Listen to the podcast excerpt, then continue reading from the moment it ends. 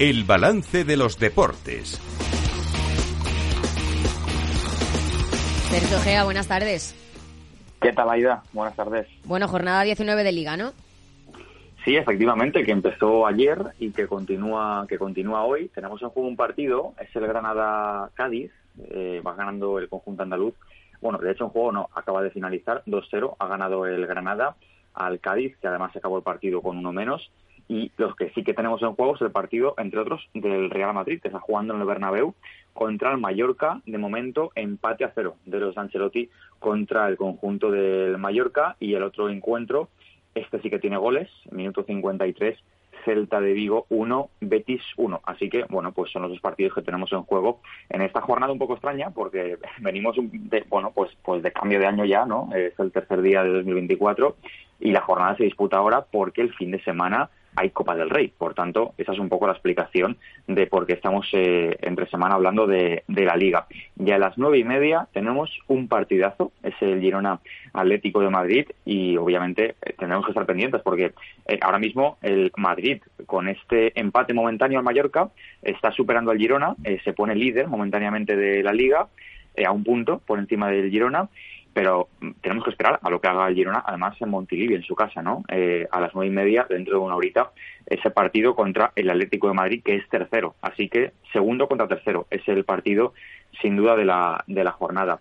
Y ayer, Aida, también tuvimos eh, diferentes encuentros. Destaca la victoria del Valencia 3-1 contra el Villarreal. Además, el conjunto de Baraja pues, fue muy superior al de Marcelino, que estuvo totalmente desdibujado y ganó pues con solvencia en Mestalla, que además presentó una grandísima entrada en una tarde-noche de protestas una vez más contra, contra Peter Lim, contra el máximo accionista, y también destacar pues la victoria del Rayo 0-2 en casa del Getafe y el empate a 1 entre la Real Sociedad y, el Alavés.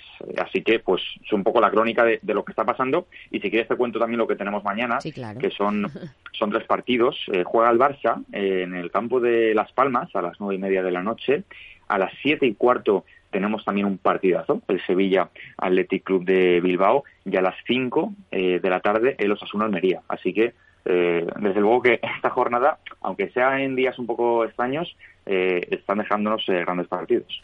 Y en el baloncesto hoy hay clásico. Hoy hay clásico. Tenemos un Barça-Real Madrid, además un clásico que, bueno, mm, se nos ha colado por ahí la Virtus eh, de Bolonia, la clasificación de la Euroliga, porque es segunda.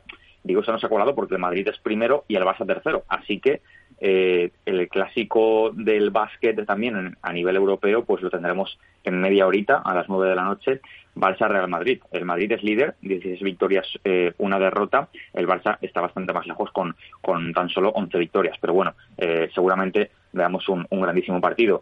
Y ahora mismo está jugando eh, el Valencia Basket en la Fonteta. Acaba de empezar el tercer cuarto.